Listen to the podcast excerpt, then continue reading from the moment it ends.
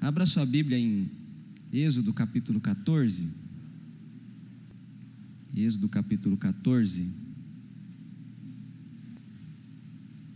Eu vou fazendo a leitura, peço que você vá acompanhando, né? Você que está na sua casa também. As traduções são um pouco diferentes, mas isso não compromete a compreensão do texto, não. Diz assim: a palavra do Senhor. O Senhor disse a Moisés: Diga aos filhos de Israel que voltem e se acampem diante de Pirairote, entre Migdol e o mar. Versículo 3. Então Faraó dirá a respeito dos filhos de Israel: estão, estão desorientados na terra, presos no deserto. Eu vou endurecer o coração de Faraó para que os persiga, e serei glorificado em Faraó e em todo o seu exército. E os egípcios saberão que eu sou o Senhor. E assim o fizeram. Quando foi anunciado ao rei do Egito que o povo fugia, ele e os seus oficiais mudaram de ideia a respeito do povo. Disseram: Que é isto que fizemos, permitindo que é isto que fizemos, permitindo que Israel nos deixasse de servir? E Faraó aprontou seu carro de guerra e levou consigo o seu povo. Versículo 8: Porque o Senhor endureceu o coração de Faraó, rei do Egito, para que perseguisse os filhos de Israel. Porém, os filhos de Israel saíram marchando corajosamente. Os egípcios os perseguiram com todos os cavalos e carros de guerra de Faraó. 10. E chegando Faraó, os filhos de Israel levantaram os olhos e eis que os egípcios vinham atrás deles e ficaram com muito medo. Disseram a Moisés, versículo 11: Será que foi por não haver sepulturas no Egito que você nos tirou de lá? Para que morramos neste deserto? O que foi que você fez conosco, tirando-nos do Egito? Não foi por isso que dissemos a você no Egito: Deixe-nos em paz, para que sirvamos aos egípcios? pois teria sido melhor para nós servir os egípcios do que morrer no deserto. Moisés, porém, respondeu ao povo: Não tenham medo, fiquem firmes e vejam o livramento que o Senhor lhes dará no dia de hoje. Versículo 14: O Senhor lutará por vocês, fiquem calmos. O Senhor disse a Moisés: Por que você está clamando a mim? Diga aos filhos de Israel que marchem. Versículo 17: Eis que vou endurecer o coração dos egípcios, para que venham atrás de vocês e entrem no mar. Serei glorificado em Faraó e em todo o seu exército. 18: E os egípcios saberão que eu sou o Senhor quando for glorificado em Faraó, nos seus carros de guerra e nos seus cavaleiros. É, então o anjo de Deus, que ia diante do exército, se retirou e passou para trás. Também a coluna de nuvem se retirou de diante deles e se pôs atrás. E ia entre o exército dos egípcios e o exército de Israel. A nuvem era escuridão para os egípcios, mas iluminava a noite para o povo de Israel. Assim que durante toda a noite os dois exércitos não puderam se aproximar. Então Moisés estendeu a mão sobre o mar, e o, e o Senhor, por um forte vento que soprou toda aquela noite, fez com que o mar se retirasse tornando-se terra seca, e as águas foram divididas. Os filhos de Israel entraram pelo meio do mar em seco, e as águas foram qual muralha à direita e à esquerda deles. Os egípcios que os perseguiam entraram atrás deles. Todos os cavalos de Faraó, os seus carros, os seus cavaleiros, até o meio do mar. Na vigília da manhã, o Senhor, na coluna de fogo e de nuvem, viu o acampamento dos egípcios e criou alvoroço no acampamento dos egípcios. Emperrou as rodas dos carros dos egípcios, fazendo com que andassem com dificuldade. Então os egípcios disseram: Vamos fugir da presença de Israel, porque o Senhor está lutando por eles contra os egípcios. O Senhor disse a Moisés: Estenda a mão. 27. Então Moisés estendeu a mão sobre o mar, e o mar, ao romper da manhã, retomou a sua força. Os egípcios fugiram de encontro a ele, e o Senhor jogou os egípcios para dentro do mar as águas voltaram e cobriram os carros de guerra. 29. Mas os filhos de Israel caminharam a pé enxuto pelo mar. 30. Assim o Senhor livrou Israel naquele dia das mãos dos egípcios, e Israel viu os egípcios mortos na praia do mar. Israel viu o grande poder que o Senhor havia usado contra os egípcios, e o povo temeu o Senhor e confiou no Senhor e em Moisés, seu servo. Essa é a palavra do Senhor. Nosso desejo é que o Espírito Santo possa falar conosco. Amém, irmãos? Milagre é uma obra da providência do Senhor. Pela sua ação milagrosa, Deus faz algumas coisas. A primeira coisa que Deus faz, não a primeira em ordem de importância, tá? Mas a maneira como eu estou me expressando aqui. A primeira coisa que Deus faz quando realiza um milagre é refrear a ação de Satanás, dos demônios e os efeitos do pecado na vida humana. A gente sabe que algumas enfermidades, elas são causadas por Satanás. A gente lê os evangelhos, isso fica muito claro. Jesus orou com pessoas que estavam possessas e que porque estavam possessas ficavam doentes. Satanás, ele tem um poder sobre-humano. Ele tem mais poder do que nós. A gente sabe disso lendo as escrituras. Por exemplo, é, raios caiu sobre a fazenda de Jó e acabou com tudo. O vento derrubou o telhado, acabou com a família de Jó. A gente sabe que o diabo tem poder, o poder dele só não é igual ou maior do que o poder do Senhor, mas ele tem muito mais poder do que nós temos. O poder de Satanás e dos demônios é um poder sobre-humano, está além do poder humano. E quando Deus faz um milagre, ele consegue então refrear a ação do diabo, ele consegue refrear a ação dos demônios e ele consegue minimizar ou, ou, ou, ou extinguir certos efeitos do pecado na vida humana. O pecado trouxe degradação para o ser humano. E Deus, quando faz milagres, Deus, quando faz suas obras extraordinárias, Ele retoma aquilo que era original e que ficou perdido, aquilo que ficou afetado pela ação do pecado no mundo. Aqui a gente está diante de um texto é, completamente fundamental para a história bíblica. A gente sabe que Deus só tem um povo, e hoje o povo de Deus está é, tá espalhado pelo mundo e não está vinculado a uma etnia, a, a, uma nação. Mas no começo, a aliança de Deus foi, foi feita especialmente com um povo, com Israel, para que Israel fosse bênção para as demais nações, para os demais povos da terra. Então, essa história aqui do capítulo 14 de Êxodo é uma história que está dentro do contexto da redenção. Êxodo significa saída, retirada. É, é, o livro que mostra como Deus redime o seu povo, como Deus resgata, como Deus restaura o seu povo. Os milagres que estão registrado, registrados na Bíblia, eu nunca os contei, mas eu acredito que tem centenas de milagres espalhados pelas páginas da Bíblia. Tanto o Antigo quanto o Novo Testamento mostra isso para a gente. Todos eles, apesar de serem é, singulares, Cada história que relata um milagre é uma história única, isso não dá para questionar, mas eu acredito que em cada história única nós temos os princípios gerais e universais. Quais são esses princípios gerais e universais que a gente consegue identificar em todo e qualquer milagre que o Senhor realiza? É isso que eu quero mostrar para vocês a partir desse texto. Nosso tema é o que Deus reafirma quando faz milagres. Veja que eu usei a expressão reafirma, eu não disse o que Deus revela, porque o que Deus revela está na Escritura, mas o que Deus reafirma quando realiza um milagre, é isso que eu quero mostrar para vocês, a partir daquilo que o Senhor nos mostra aqui no capítulo 14. A primeira coisa, e talvez você fique frustrado, porque eu não vou contar nenhuma novidade, eu só vou, eu só vou reafirmar o que Deus reafirma, tá? Não tem nada novo. A primeira coisa é o seu senhorio sobre todos e sobre todas as coisas. Quando Deus faz um milagre, ele reafirma que é Senhor sobre todos e sobre todas as coisas. Esse é o princípio geral. Você encontra isso em qualquer história. Nesse caso aqui, o Senhor é Senhor sobre quem? Sobre a criação. Ele envia um vento, deixa eu voltar aqui para ver como que o texto diz, um vento leste versículo 21, que soprou toda a noite e fez com que o mar se retirasse. Uma outra coisa que Deus faz aqui que fica, que fica é, em segundo plano e a gente quase não percebe, e está lá no versículo 25, diz assim: ó, emperrou as rodas dos carros dos egípcios. Deus teve poder, inclusive, para para tirar a eficiência daqueles carros, né?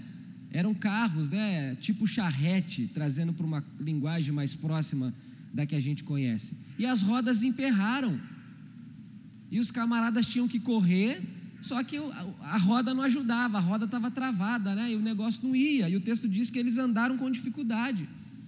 O milagre que Deus fez aqui não foi simplesmente abrir o mar, mas foi mandar um vento. Foi o vento que fez com que o mar se abrisse. O vento foi tão forte que quando ele chegou na direção do mar, o mar fez uma parede à esquerda e à direita.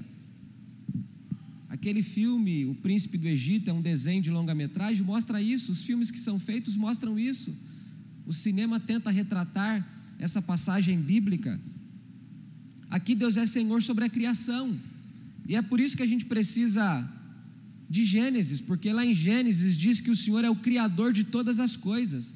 Se você questiona que Deus criou o céu, que Deus criou o mar, que Deus criou o vento, você questiona que o mar se abre perante o Criador, você questiona que o vento obedece o Criador. Se você precisa de Gênesis para entender o restante da Escritura, e Moisés, que escreveu Gênesis e também escreve Êxodo, está falando um pouco disso aqui, ainda que ele não diga isso com as palavras exatas, mas isso é um conhecimento implícito que a gente tem. O texto diz que o Senhor trouxe o vento e o mar se retirou. Deus é Senhor sobre todos e sobre todas as coisas. Ele é Senhor sobre o Faraó. O Faraó, para os egípcios, era uma divindade. Meu pai e eu temos um nome egípcio, né? Ramsés, significa o Deus Sol.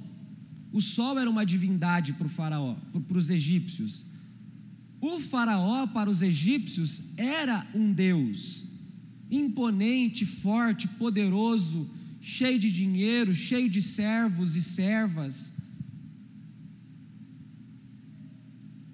Senhor de um exército. E nessa história, aqui a gente está no ano 1440 a.C. Essa é uma data chave 1440 é a data da saída do povo da terra do Egito para caminhar em direção a Canaã. Nessa época, naquele tempo, o Egito dominava o mundo. Sabe isso que os Estados Unidos é hoje, isso que a China está se tornando? É o que o Egito era na época, uma potência que dominava a economia, tinha os melhores exércitos, a melhor medicina, a melhor arquitetura, a melhor engenharia. Tudo que era bom estava no Egito. O faraó, então, um Deus poderoso. E você vai lendo as primeiras páginas de Êxodo, você percebe que esse homem poderoso, ainda que ele é orgulhoso, ele vai se, se dobrando pouco a pouco diante do Senhor. E Deus diz aqui para Moisés no versículo 4: Eu vou endurecer o coração de Faraó, para que os persiga, e serei glorificado em Faraó e em todo o seu exército e os egípcios saberão que eu sou o Senhor. Bom, se eu estou dizendo que isso aqui está presente em todas as demais histórias, eu vou rapidamente mencionar para você se, se situar no que eu estou dizendo. Lá no Carmelo, 1 Reis 19, Deus mostrou ser soberano sobre Baal e sobre Astarote, os deuses dos cananeus. Lembra da história? Os profetas se cortando e clamando e e fazendo dança da chuva, né? E aquela coisa toda e e nada. Elias ainda tirou sarro deles, ó, oh, orem mais, quem sabe o Deus de vocês está dormindo, quem sabe está de férias. Gritem mais alto, às vezes ele não está escutando. E lá o Senhor fez o que? Fez chover. Aqui ele abre o mar, lá ele faz chover, ele tem poder sobre a criação, ele tem poder sobre os poderosos, sobre, sobre os deuses. Deus é Senhor sobre mar, sobre céu, sobre doença, sobre morte, sobre fornalha, sobre leões. Todos os milagres da Escritura. O presbítero Daniel falou sobre a, o perdão que Jesus oferece à mulher pega em adultério. É uma história de salvação. Ele, ele mostrou, pregou dizendo que é o maior milagre que o Senhor realiza é salvar o pecador. E só Deus pode perdoar pecados. Nenhum, nenhum ser humano tem poder para isso. Presbítero Marcos falou sobre a história de Ana. Casais podem se relacionar, mas eles não podem, ao decidir se relacionar, ficar grávido. Não pode, vocês sabem disso, gente.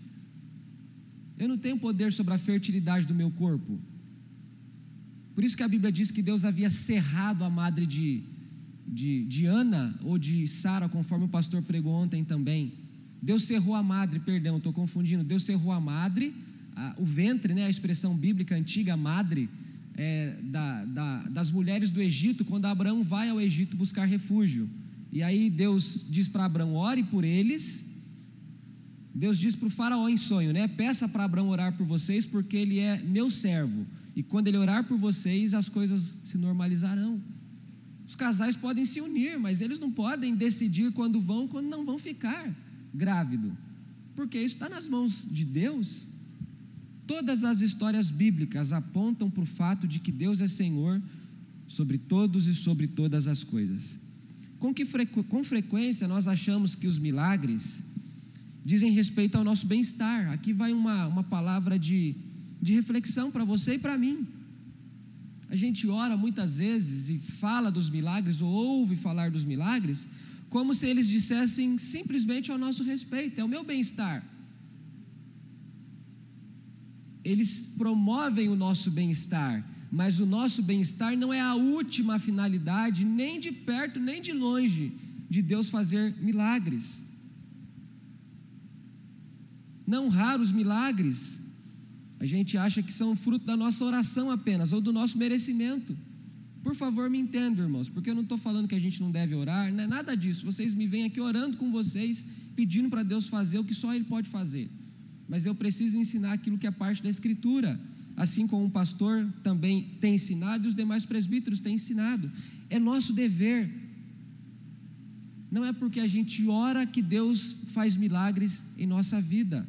Não é assim os milagres falam muito do, do senhorio e da soberania do Senhor sobre a criação. E eles devem nos levar à adoração, à rendição, à submissão ao Senhor. Amém? A gente vê aqui o povo de Israel não orando.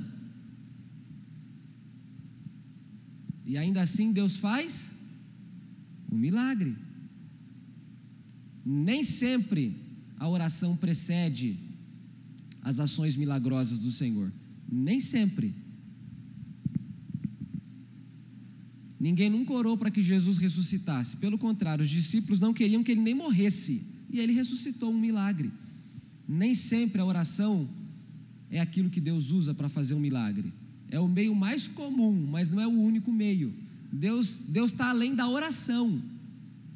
Então ele faz quando Ele quer, conforme Ele quer, e esse milagre aqui mostra que Ele é Senhor sobre todos e sobre todas as coisas. A segunda coisa que esse milagre reafirma é que toda e qualquer grandeza humana é limitada. O texto dá para nós uma informação lá no versículo.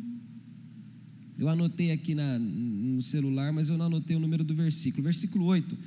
Porque o Senhor endureceu o coração de Faraó, rei do Egito, para que perseguisse os filhos de Israel. Texto está mostrando, essa é a, é a realidade bíblica, apesar do ser humano ser, ser completamente humano ao, ao ponto de tomar suas decisões, a Bíblia deixa muito claro que Deus tem poder para influenciar a nossa vontade. Deus influencia a nossa vontade. Eu não sei explicar isso para vocês, mas eu sei que a Bíblia diz que é assim. Lá em Atos, Deus abriu o coração de Lídia para ela crer na mensagem do Evangelho. Deus abriu o coração de Lídia. Deus endureceu o coração de Faraó. Eu sou humano, a minha capacidade de compreensão, a minha inteligência é limitada, a inteligência das pessoas a quem eu escuto, pastores, mestres, é limitada. Eu não conheço ninguém que saiba explicar como que isso se dá, mas a Bíblia diz que Deus tem poder sobre a vontade humana. Ele tem poder não significa que ele age o tempo todo na vontade humana, mas ele tem poder para mudar a vontade humana quando ele quer. Quando ele quer. E aqui Deus fez o quê? Ele tocou no faraó por meio daquelas dez, dez pragas, né? Os dez sinais. Até que no último sinal, a morte dos filhos, dos primogênitos, ele não aguentou mais. Ele falou: sumam daqui, não quero mais ver a cara de vocês. não apareço aqui nem pintado de ouro, ele falou para Moisés. E Moisés sai, depois o texto diz que ele se arrepende. Por que, que ele se arrepende? Porque Deus toca no coração dele. Deus endurece o coração dele. E é o que, que ele diz no versículo 5: Quando foi anunciado ao rei do Egito que o povo fugia, ele e os seus oficiais mudaram de ideia. Mudou de ideia por quê? Porque Deus endurece o coração. E disseram: O que, que é isso que fizemos? Porque deixamos esse povo embora. Faraó então se aprontou, arrumou seu, seu exército. O texto diz que ele tinha 600 carros. Se o texto põe o número, é porque isso é significativo, né? Não é nada simples isso. Ele tinha engenharia para fazer esse tanto de carro, ele tinha matéria-prima para fazer esse tanto de carro, ele tinha homens treinados para conduzir esse tanto de carro. É o poder, é o glamour que esse homem tem, é um recurso que ele tem. São os mísseis da época, né? É o grande poder de fogo da época, é, é o grande armamento que se tem. A gente sabe disso, os filmes falam disso o tempo todo. Os cavalos foram instrumentos de guerra por séculos, quem sabe por milênios, né? Por conta da força, por conta da velocidade, por conta da, da capacidade de obediência que eles têm, foram instrumentos dos exércitos por muito tempo. Nos outros milagres foi exatamente assim. Baal era o Deus da chuva para os cananeus, era o Deus da fertilidade. E Elias desafia o Deus da chuva, o Deus da fertilidade. Mas Baal não pôde fazer nada, Astarote nada pôde fazer, os profetas que estavam clamando aos seus deuses, nada puderam fazer. Abraão é o patriarca, Sara é a matriarca, mas eles nada puderam fazer. Ana é uma mulher temente a Deus, mas ela nada pôde fazer a mulher pega em adultério, nada pôde fazer para mudar sua situação. A mulher com fluxo de sangue, tudo que ela pôde fazer foi gastar todo o recurso que tinha, mas o dinheiro dela não trouxe cura, os médicos não trouxeram cura.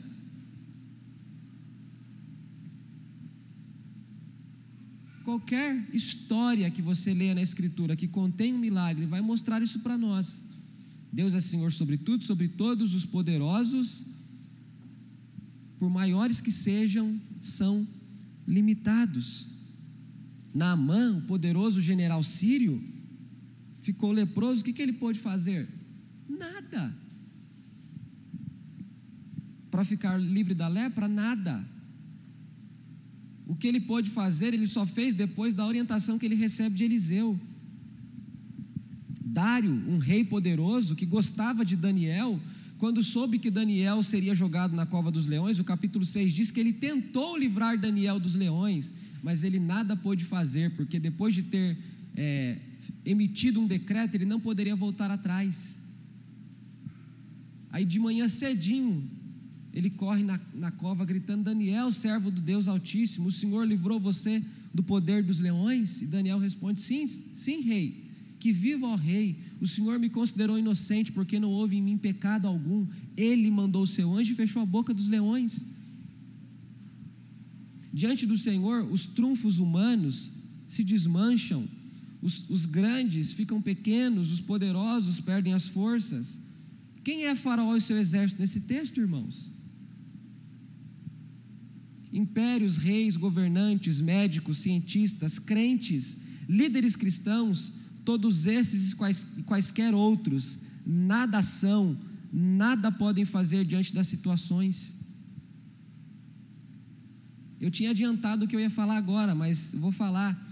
Preste bem atenção, eu escrevi desse jeito: oração não produz milagre, campanhas não produzem milagres, homens que se dizem, que, que se dizem ungidos do Senhor não podem por si realizar milagres. A gente não pode se apossar de uma coisa que é do Senhor e fazer média para a gente e, e tornar o nosso nome grande, seja nós igreja, ou eu líder, ou outros líderes, nós não temos poder para isso.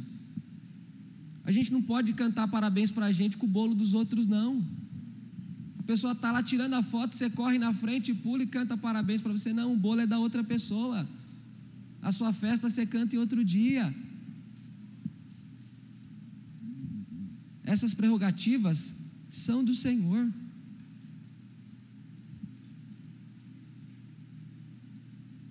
O pastor usou uma expressão que eu acho curiosa. Toda vez que eu escuto ela, eu tenho vontade de dar risada, né? Porque eu acho completamente desprovido de, de realidade bíblica, né? Os provocadores de milagre, não existe isso, irmãos. Ninguém provoca milagre, coisa nenhuma. O Eliseu, que foi um homem que fez o dobro dos milagres que o profeta Elias tinha feito, morreu com uma doença nos pés. Se não estiver confundindo aqui o personagem bíblico. O apóstolo Paulo, que foi um instrumento do Senhor para curar, para ressuscitar mortos, foi decapitado e nada pôde fazer. Deus não enviou nenhum anjo para tirar a guilhotina do pescoço de Paulo. Os apóstolos morreram martirizados, todos, exceto João.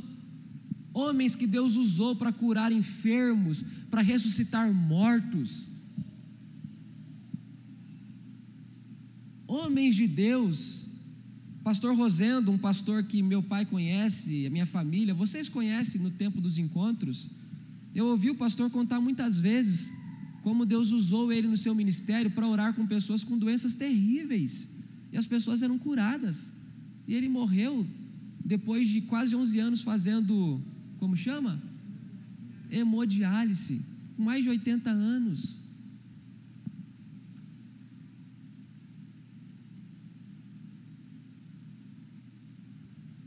Nós não provocamos milagre algum. Sabe o que, que os textos acerca dos milagres devem nos mostrar? Quem é Deus? Amém?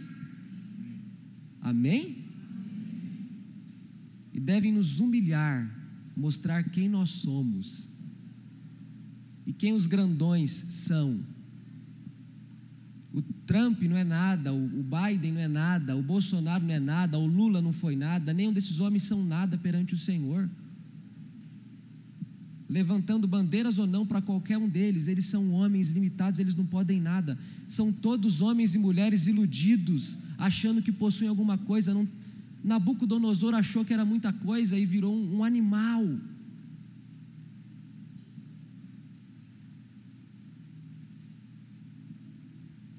Homens e mulheres que, que trazem para si glamour, no sentido do, do cristianismo, né? A gente tem muitos figurões aí na mídia cristã. Muita gente, esses homens não são nada também, assim como eu não sou. Não são nada, são iludidos. Iludidos que iludem outras pessoas. Ou porque não conhecem a palavra, ou porque querem passar por cima do que a palavra diz, ou porque na simplicidade são pegas. Mas os grandes, os poderosos são limitados. Neste texto, o caráter de Deus que não falha é o que faz o impossível. Volta lá para o capítulo 3 de Êxodo. Êxodo 3, versículo 8.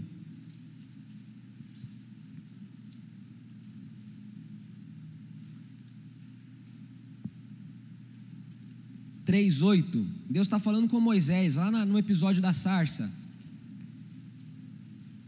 Conheço o sofrimento do meu povo, é a última frase do versículo 7. Por isso desci a fim de livrá-lo das mãos dos egípcios e para fazê-lo sair daquela terra e levá-lo para uma terra boa e ampla, terra que mana leite e mel, o lugar do cananeu, do eteu, do amorreu, do ferezeu, do eveu e do jebuseu. Aqui Moisés está lá em Midian ainda, apacentando os rebanhos do seu sogro Jetro. Não aconteceu praga nenhuma, nada aconteceu. Muito antes Deus falou: Moisés, eu vou levar o meu povo para uma terra boa. O povo está diante do mar, não está na terra boa ainda. Por que, que esse milagre aqui acontece? Porque Deus, o Deus providente, o Deus da redenção, está agindo, cumprindo o que? Sua promessa.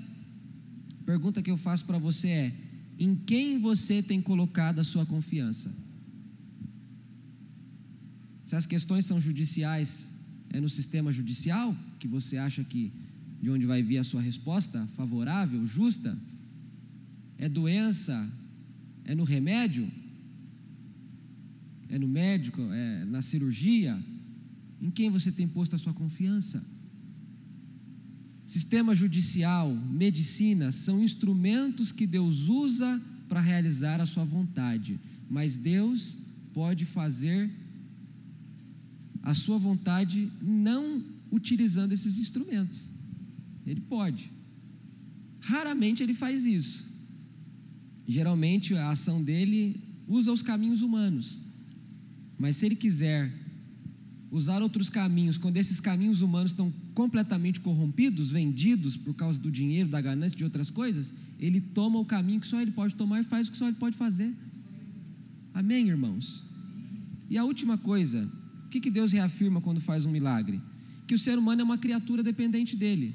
Eu falei que, que ele reafirma o senhorio dele, o texto mostra que os, os grandões não são grandões coisa nenhuma, e agora é uma coisa que pega todo mundo que o ser humano é uma criatura dependente dele. Olha o que diz o versículo.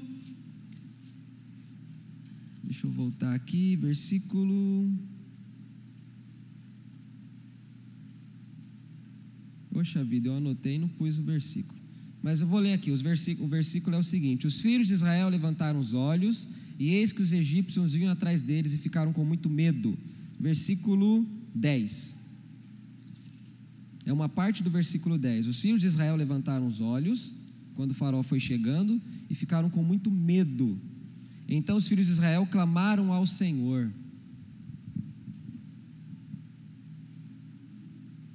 Foram orar, foram pedir misericórdia.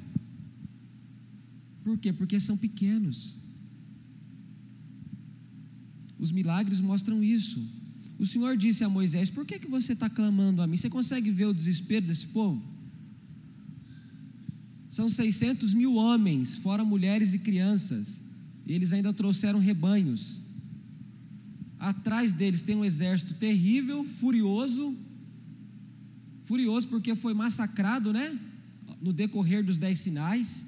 Aqueles, aqueles sinais atingiram a agricultura, mataram pessoas eles estão com dor, estão com raiva, estão com tudo que não, que não é bom. E ainda tem poder, tem armas. Na frente tem o um mar. Não é uma piscininha, não. É um mar. E atrás tem esse exército. O povo está tá apavorado. Aí o povo começa a murmurar. É engraçado que a, a irmã Fátima falou: a gente às vezes crê, mas tem medo. É, é literalmente assim, irmã Fátima. Eu sou igual a senhora e todos nós somos. Nosso coração é um misto de sentimento. Na mesma hora que a gente ora, a gente reclama. Se você for diferente de mim, me ensine a receita. Porque a promessa do Senhor não é que a fé vai excluir a nossa humanidade ao ponto da gente não sentir medo que é humano. Não. A fé sobressai, a confiança sobressai. Mas o medo fica lá dentro, gente. O povo começou a reclamar: por que, que você tirou a gente do Egito, Moisés? Será que lá não tinha cova para todo mundo? Você queria que a gente morresse no deserto, olhando os versículos 11 aqui, parafraseando. Por que, que você fez isso com a gente? A gente falou para você: deixa a gente em paz aqui, a gente não quer sair daqui, por que, que você tirou a gente daqui? Mas o texto diz que eles também já tinham clamado, né?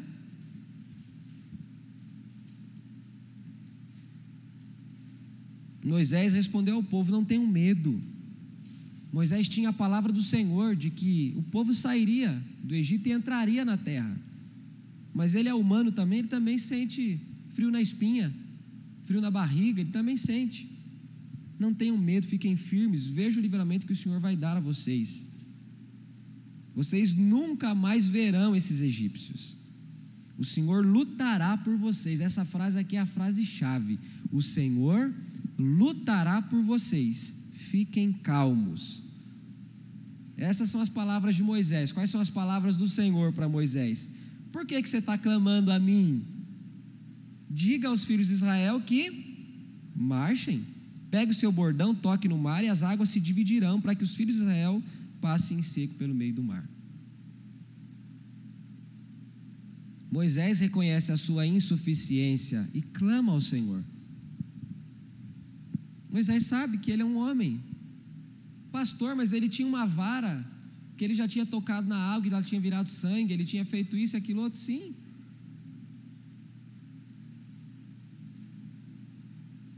Sabe, sabe voucher, né? Tem uma outra expressão para isso. Quando você põe crédito num cartão, você vai lá na, em qualquer loja e tem lá um, um cartão de presente, né? E tem lá valor de 100, de 200, de 50. E você acredita aquele cartão, presenteia alguém para alguém comprar o presente, né? A vara do, do Moisés era mais ou menos igual isso. Não tinha crédito infinito, não. Era Deus que, que dava ordem e falava: usa esse negócio agora. Não era para ele usar a torta à direita quando ele quisesse, para ficar brincando de, de transformar situações difíceis em coisas fáceis. Não existe isso, não, irmãos. Os homens de Deus agem debaixo da ordem do Senhor, eles não falam por si. Pastor, mas Elias falou: sobre a minha palavra não vai chover. Vai ler Tiago e vai ler Reis, e vai ler Deuteronômio. O Senhor disse: se houver infidelidade, não vai haver chuva. Elias discerniu a situação e falou: Senhor, cumpre a tua palavra. Aí ele fala: então, sobre a minha palavra. Ele estava ancorado naquilo que Deus já tinha falado muito tempo antes com Moisés. Não foi, não foi estrelinha de Elias, não.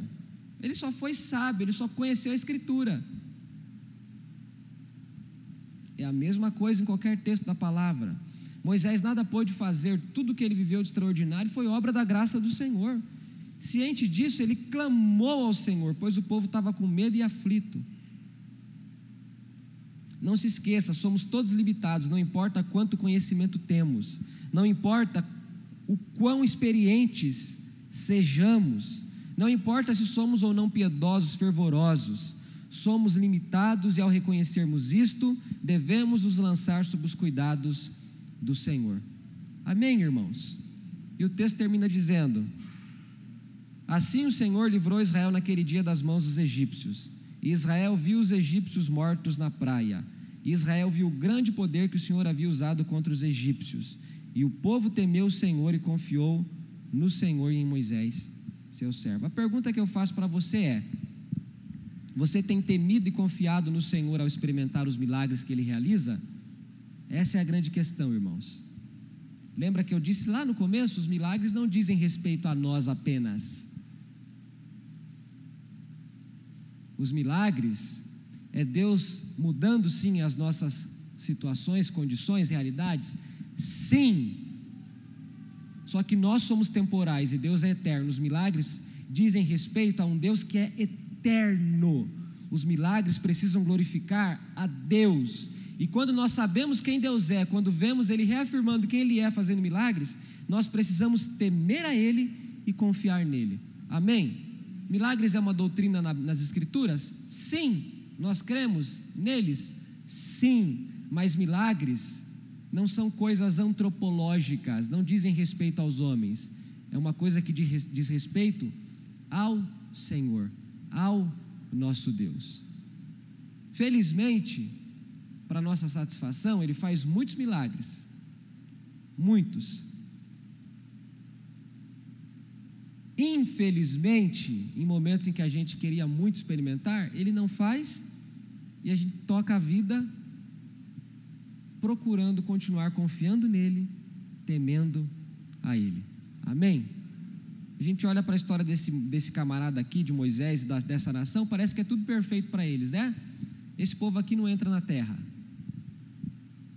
Só Josué e Caleb. Todo o restante morre no deserto.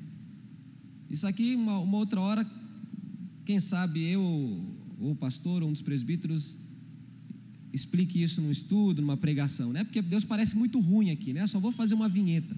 Ele mata o povo, ele mata os egípcios, né? Que Deus é esse ruim? Irmãos, a gente não pode perder de vista o grande dia, o juízo final. Deus um dia vai julgar todos os ímpios. Não tem essa. Quem não for julgado no tempo da existência humana será julgado naquele tempo, não tem como fugir do juízo. Cada milagre é um traço da redenção, assim como cada milagre, quando Deus julga o ímpio nos milagres que realiza, é um traço da perdição do ímpio. Não dá para ficar fora disso. Deus não é ruim, não, ele está julgando um homem ímpio. O faraó é ímpio, ele teve condições de crer no Senhor, porque ele viu as ações do Senhor, mas ele não creu. Pastor, mas Deus endurece o coração dele. Eu não sei explicar para vocês, eu disse, mas ele não creu. Assim como Judas andou com Jesus, viu os milagres e se afastou do Senhor. Não fique achando que Deus é ruim porque matou os egípcios, porque esse texto está falando. Não. O povo dele vai, vai morrer nos 40 anos da caminhada. E só Josué e Caleb vão entrar na terra. Mas não é, não é disso que eu me propus a falar. Eu estou falando que Deus, o que, que Deus reafirma quando faz milagres? Que Ele é Senhor sobre todos e sobre todas as coisas, que toda e qualquer grandeza humana é limitada e que o ser humano é uma criatura dependente dele. Amém? Não é para vocês ficar tristes que eu estou pregando, não. É para vocês terem confiança no Senhor. Que vocês estão olhando para mim assim com uma cara, pastor, terminar assim, né? O que, que é isso? É para você confiar no Senhor. É para você depender do Senhor. Eu não posso prometer milagre nenhum para você mas eu posso, junto com você, com a nossa igreja, com a nossa liderança, orar, clamando a Deus para Ele fazer os milagres que a gente precisa. Se Ele fizer, amém. Se Ele não fizer, vamos pedir coragem para dizer amém também. Amém? Fiquem de pé. Vou devolver a palavra aqui ao pastor. Vamos orar.